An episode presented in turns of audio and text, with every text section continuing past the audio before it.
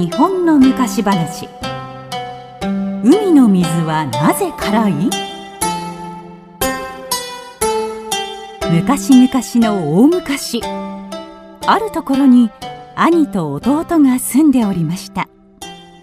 兄は金持ちでしたが弟は貧乏で年の暮れになっても正月の支度もできません。おい兄さんお米を一升貸してくれよ。えい、年の瀬に不景気なやつめ。お前のような人間は道端の草でも食っていろ。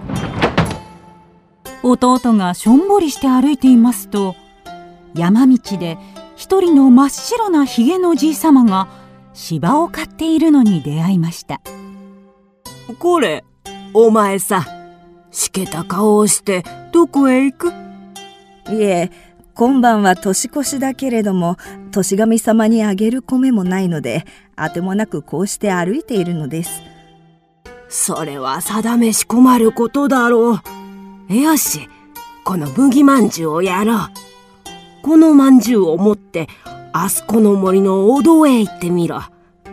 後ろに穴があって、中に大勢の小人がいる。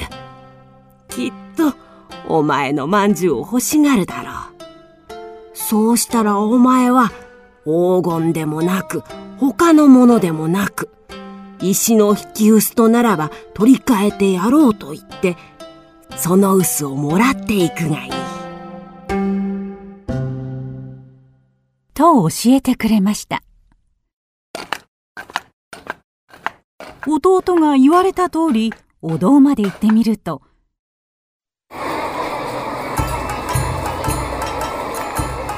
なるほど穴があって多くの小人が出たり入ったりしてガヤガヤと騒いでいます。何をしているのかと思うと一本の茅に取り付いて倒れたり転んだりしているのでした。すると人殺し。人殺しだ。人殺し。人殺し。だ人殺し。人殺し。だ人殺し。だと蚊の鳴くような声がし。ます驚いて気をつけてみると小人が一人下駄の刃の間に挟まっていましたので弟は丁寧につまんで出してやりました。その拍子に小人たちは弟が持っている麦まんじゅうを見つけました。麦まんじゅう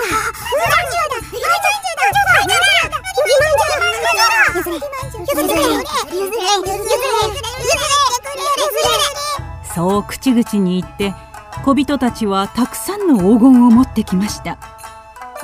しかし弟は白髪のじいさまに聞いていましたから石の引き薄となら取り替えてもいいよ。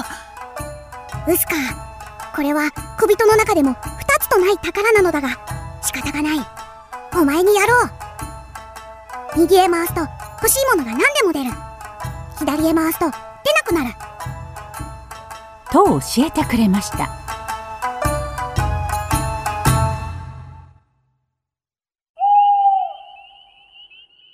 弟が臼を大事に抱えて家に帰ってみると女房が待ちくたびれていました。年越しの晩だというのにどこを歩いていた？米は借りてきたのかい？米は。なんだいその臼は？まあ待て待て。今見せるから米でろ米でろ米でろそう言いながら臼を右へ回すとなんと女房はびっくり仰天。あれたまげた。米がゾックゾック出てきた。よし。じゃあ次は酒でろ酒でろ酒でろは大きな塩引きがひょっこひょっこと。それからも弟は順番に入り用のものをみんな引き出してその晩は何とも言いようのないめでたい年越しをしてぐっすり眠りました。そうしてあくる日正月元日の朝。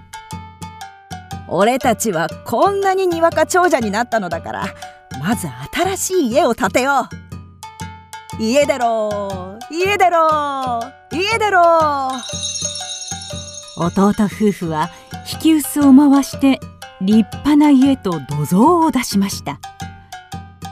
それから長屋だの川屋だの馬だのを次々に出しあとは餅と酒ごちそうを用意して辺り近所や親類縁者を残らず呼んでお祝いをしました。昨日一粒の米も貸さなかった兄もやってきてびっくりしました。弟のやつめどうしてまた一晩のうちにこんな長者になったんだ？きっと何か秘密があるに違いない。それでは皆さんそろそろお開きにしましょうああちょっと待って。お土産にお菓子を用意しますから。そう言うと弟はこっそり家の奥に入り例の石臼を「貸し出ろう貸し出ろう」と言って回しました。その様子を兄はこっそり好きにしました。はは見たぞ聞いたぞ弟にはもったいない。分不相応な薄だ。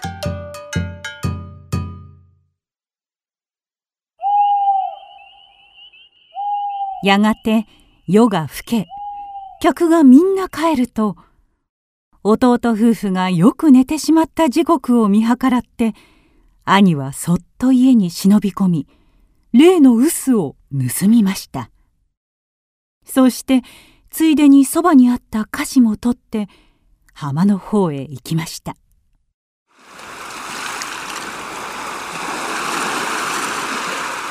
おっと渡りに船とはこのことだ。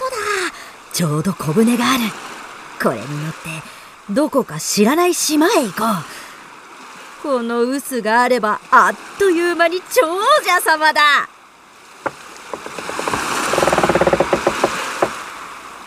兄は小舟に宝の臼を乗せて沖の方へこぎ出しました。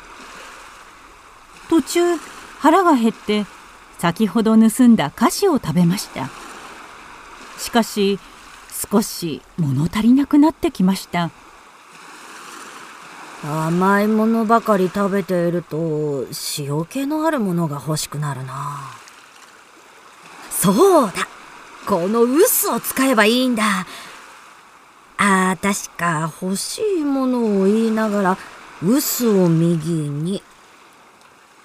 塩出ろ塩出ろ塩出ろおお出るわ出るわ。たちまち小舟いっぱいの塩が出ました。兄はもうこれくらいで止めたいと思いましたが止める方法を知らぬものですからいつまでもいつまでも塩ばかり出てきました。ええもういいあもういいというのにあああ船があ